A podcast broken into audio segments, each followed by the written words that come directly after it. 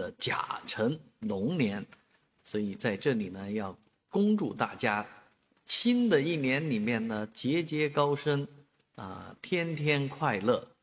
啊，健康幸福。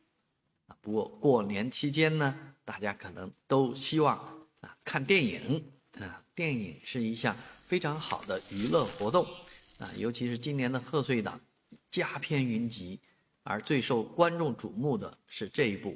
热辣滚烫》啊，它的这个宣传做得非常好，啊，就是说贾玲减肥成功，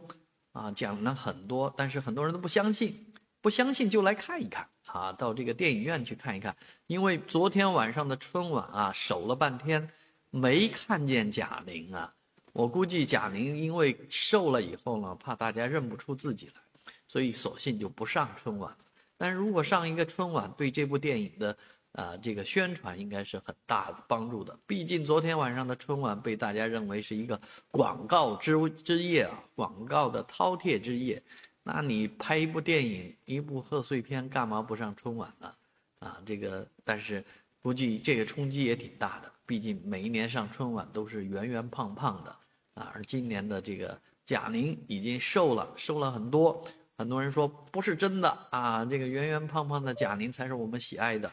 受的这是人工智能啊，数字分身，不是真的贾玲。你看那皮肤，看那些肉啊，根本不是真的。那是不是真的？可以到影院里面去鉴定一下。